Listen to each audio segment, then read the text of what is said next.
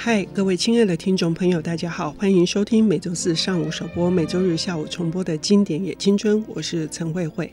呃，爱是一个难解的谜题。爱的形式有非常多种，在日本文学里面，更是对爱有非常多的探讨。其中非常著名的是获得六度的诺贝尔文学奖提名的谷崎润一郎。在我们的节目中曾经谈过他的《纯情操》，引起了非常多听众朋友还有读者的共鸣。今天我们邀请到的领读人，呃，是非常优秀的这个新生代的散文作者。他出版了三本作品，第一本是《请登录游戏》，以及《写你》，还有今年出版的这个《我跟你说，你不要跟别人说》。呃，那么优秀，然后对读书有独到的见解，所以我们邀请他来谈古奇润一郎的早期的代表作《痴人之爱》。要欢迎蒋雅妮小姐，雅妮你好。嗯，慧慧姐好，各位听众朋友大家好，我是雅妮。哦。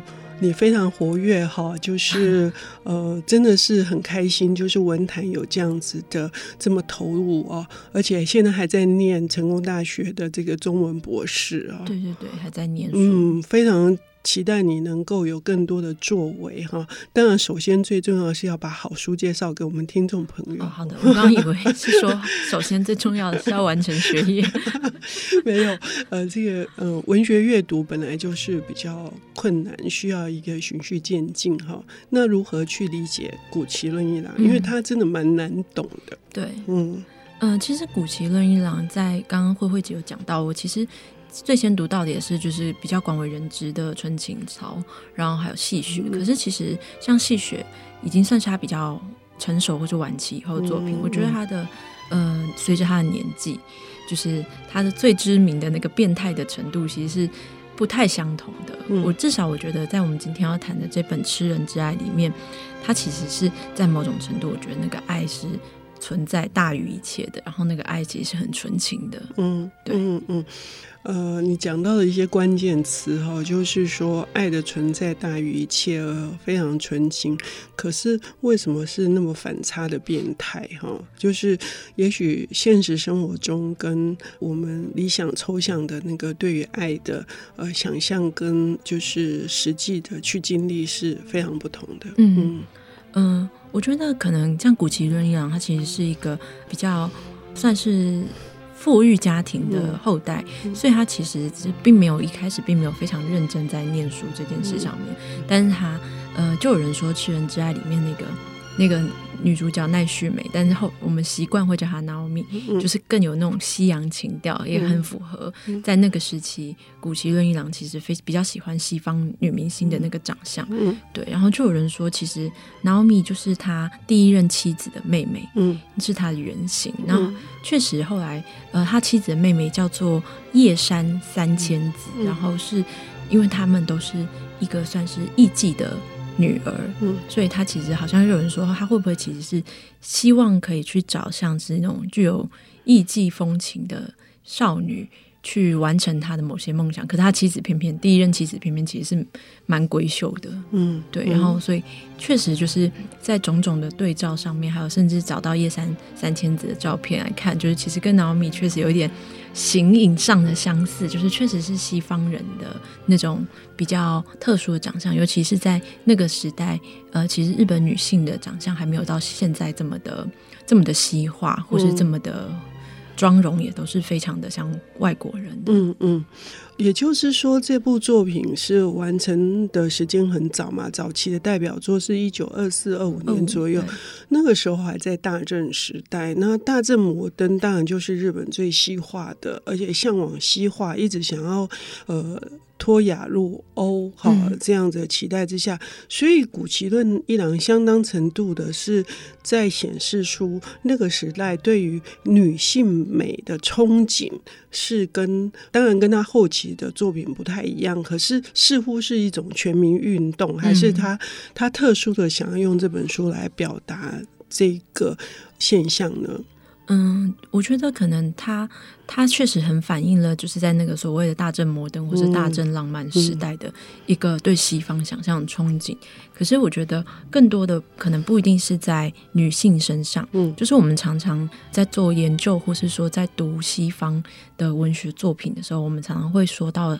就是东方主义这件事情，嗯嗯、就是西方人夏伊德讲的，就是西方人怎么去想象他们的中东或是远东。就是当然，他的东方不是指我们现在认知的日本或是中华民族一带，他的东方可能是阿拉伯世界。嗯、可是同样的可以推到东方主义。嗯、那我觉得，可能古奇润一郎他会不会有种可能？如果今天我们把事情换位思考，那是古奇润一郎的西方主义。嗯，他非常非常的。呃，用自己的想象、自己的标准去写一个他想象中西方女神、美女，然后明星的样子。可是，就小说里面有一段会让我这样觉得，就是小说里面有一段，他遇到一个真正的西方女神，然后是一个伯爵夫人，然后她才发现啊，原来娜欧米其实也不是真的很像外国人。娜欧米其实没有永远不可能那么白，然后甚至可能连外国人的那个体香或是体臭都是日本人或是拿欧米身上并不具有的，可是对她来说，她还是觉得，即使是那个体味，他依然觉得很迷人。所以我觉得，确实就是古希伦一郎，他真的就是在很代表大正时代的某一种精神，那种西化的精神。嗯、到到了他晚期后期的作品，我觉得像《春情草》或是《戏雪》。却好像就是回到了比较，嗯嗯、回到日本传统美学的那个地方，比较悠闲啊，比较是日本的源氏物语哈。对毕竟古奇润一郎自己也用白话文翻译了源氏物语，嗯，回到更多的和和的这个精神。那我回过头来说这一本这个吃人之爱哦，很有趣哦。它其实故故事梗概很简单，嗯，它的故事梗概其实就是。他遇到了一个十五岁的少女，嗯、然后他决定收养她，然后把她打造成他心中那个理想的女人的样子。嗯，嗯然后最后当然就是如大家所预见的那个，就是他收养，当然不会就是只是收养，后来他们还是结婚了。嗯嗯、然后就少女越大，她越发现其实没有那么像她想象中那样，可是她还是对他没有办法。割舍，他也是对他，不管是身体，或是他那个他小说中说那个粗俗的那个魅力，其实是不能分开的。所以最后没想到他的养成计划，他的养成计划被颠颠倒过来。那个 Naomi 长大以后，反而就是控制了他，然后去认识更多更多的男生，然后控制更多男生，然后即使就是小说中的主角。就一开始决定不能原谅他，但最后的最后，既然还是就是大家可以去看，就是竟然还是被脑米操控到就是很惊人的地步，然后我就觉得，嗯，就是如果脑米在现在的话，就是大家称为的渣女，嗯。嗯呃，这非常有趣哦。就是这一部作品，我们可以用非常多的层次来呃去看它。我们可以用一个比较呃拔辣的方式来看一出好戏，就是一个男人，然后呃心存一个目的，要打造一个有点类似茶花女那样子哦，嗯、就是心目中的理想女性。然后结果呢，却是完全完全失落嘛，完全失落，而且而且是呃。包括自己就变成是挨打的那一方，哈，这是比较简单的。可是第二个方面就是他在谈所谓的女性美，嗯，哦，这件事情，还有什么叫做理想的女性，以及那个那个时代大家一窝蜂的想要去奔向某一个好像是只要西方就是好的这件事情，然后甚至到最后落就是回到古奇自己的那个创作的转折。都是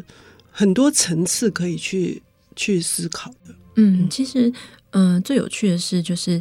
不只是小说中的让智，就是那个男主角，他有崇尚西方的那种、嗯、那种心情。最后，娜奥米自己就是周旋于男人之中以后，嗯、他最后还是选择了都跟西方的男性混在一起。嗯，然后。也许在某种程度上来说，我觉得小说里面那个让智的教育是成功的，因为他把自己对西方的想象，不管是对西餐的喜好啊，西方的想象，然后西洋的那种洋装啊，或是高跟鞋，嗯，然后或者是什么的，都移植到了娜奥米身上，娜奥米还就是青出于蓝，嗯。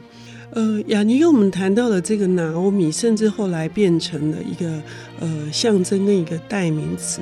当我们提到说有一些女性是可能是崇洋媚外，或者是她难以拘束或控制的这样子的女性啊，最后可能会是玩弄。本来想操控他的男性于手掌之上的，叫做拿欧米主义哈，但是它更深层的意义，或者是说它对应到我们现在在看呃关于男女之间或者是爱情的内涵，或者是跟相关的这些命运的反转上面，还有什么更值得我们来谈更有趣的地方？我们要休息一下，等一下回来。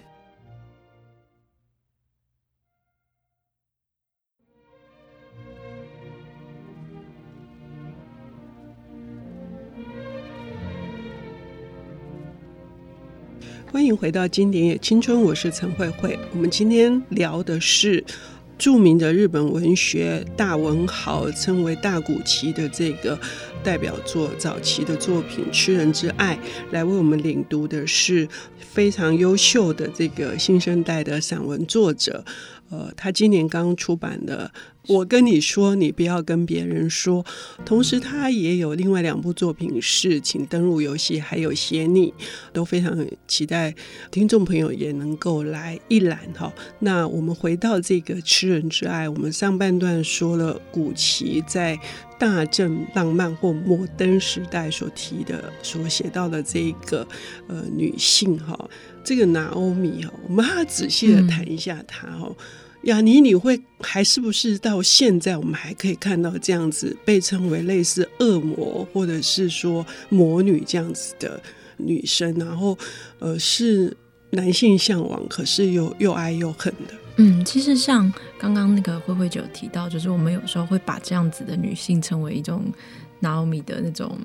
主义或者是什么的，然后我就想到我自己就是曾经就是在那个校园学校里面的时候，那个小说课的时候，就习作一般游戏的时候，感觉写了那个一个短篇小说，然后就是就是因为读了这个，所以我的小说女主角叫拿欧米。然后，但是我的朋友就是还有同学刚好都没有，那时候还没有人读《吃人之爱》，所以他们就不知道我的这个恶趣，就是我的那个恶趣味，就是我会觉得他们就说哦，这个人怎么叫拿欧米？他是日本人还是中国人？嗯。对，所以其实我觉得在小说里面，我看到这个 Naomi，，其实，在当时看，在现在如果把它放在现在看，你就会觉得，就像我刚刚可能提到，就觉得她就是一个渣女而已。嗯。但是你放在那时候看，你会更觉得惊涛骇浪。嗯。对，就是比如说，呃，我在小说里面就是读到，就是那时候让治男主角他一个月赚的钱是四百元日元，嗯嗯，其实是很多的，因为他的。房租再租在一个就是不错的地方的一个房子，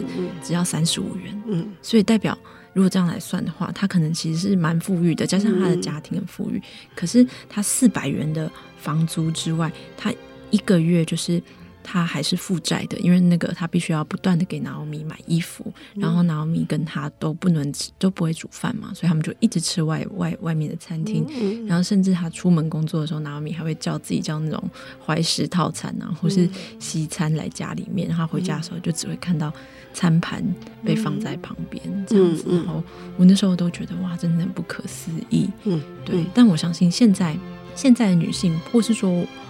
男性其实也是都一直存在这样的角色，只是我觉得会不会其实某一种现代性的改变是来自于我们不再，我们一样会觉得这样的人不好，这样的女性不好，或是像拿欧米这样的人不好，可是我们不再会觉得惊讶了。嗯，很有意思哈，就是说雅尼提到的这个男主角让治是一个富农的子弟，然后他其实是对自己的外表各方面没有自信，然后他希望透过在上半段雅尼提到说，透过收养一个。有潜力的少女，培养成她自己心目中理想的形象，供给她各方面的物质，嗯，就是让她去学英文，甚至学钢琴，啊，对，都学。对，然后像这样子的女性，我们会，我们即使到现在，我们还会觉得说，她就是那个一切就是向前看，就是是一个嗯物质高于精神层次的，嗯，可是。很有趣的。先先不要谈现代性，让我们觉得我们不足为奇。我们先来谈说，那为什么很多的男性还是甘于呃，就是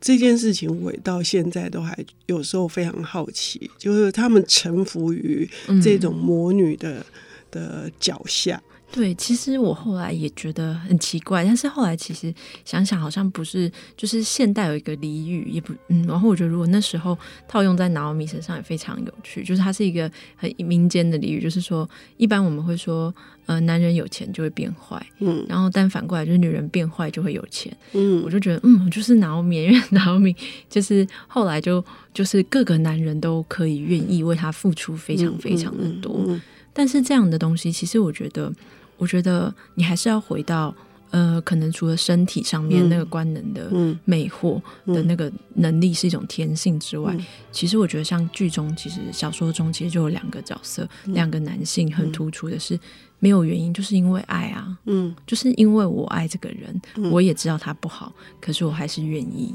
嗯嗯，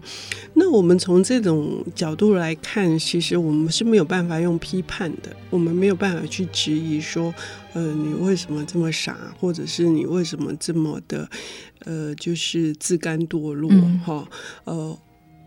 我们还是要回到古奇他为什么要写这样子的作品，与其说，呃，最后是女人呃占了上风哈，可是。男人他甘于屈居于下，这个是古奇他想要表达什么呢？嗯，我觉得可能是他自己对于，就是我觉得这也是个小说做到能做到真实生活中做不到的事情，嗯，就是他可能这个就是他心中最理想的一个爱情的方式。嗯，有他可能觉得就是奉献一切，或者是说我就是我就是想要舔你的脚趾或什么的等等这些东西，其实可能他人会为他觉得不值得，可是对他而言，那全部都是一种唯美主义。嗯，对，嗯嗯，呃，这个也是哦。古奇他的作品会让西方人哈、嗯、觉得很神秘难解的地方，对对对，嗯。但是殊不知，其实古奇也是受到什么像波特莱尔这样子的影响，然后回升。所以其实我觉得，嗯、呃，都很有趣。就是，但是其实不管是放在哪一个东方或西方的脉络去看的话，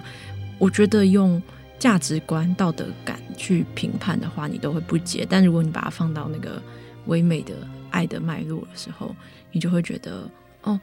就是你接受。嗯，呃，我们在看这个书作品的时候，哈，我猜我非常期待，因为雅尼的介绍，那听众朋友去读它。那我不知道读它的时候的过程是一个什么样子的，嗯、你觉得呢？我觉得千万不要生气，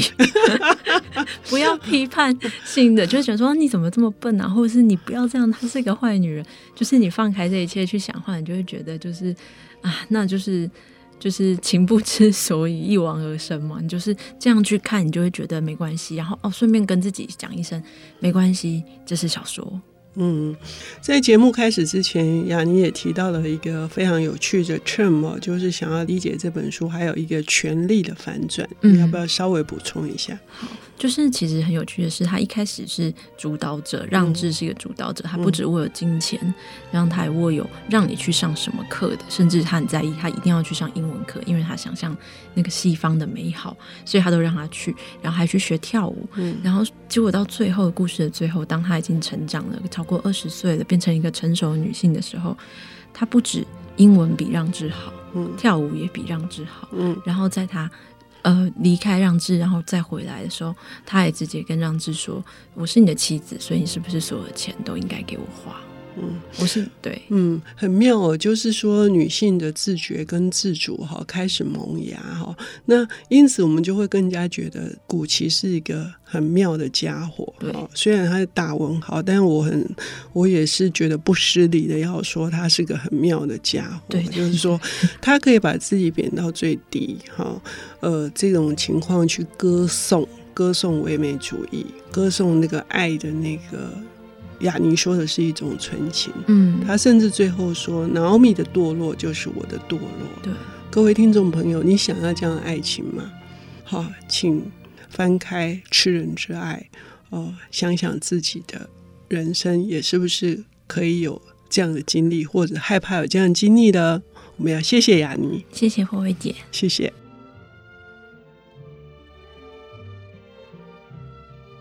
本节目由 IC 之音与瑞木读墨电子书联合制播，经典也青春与您分享跨越时空的智慧想念。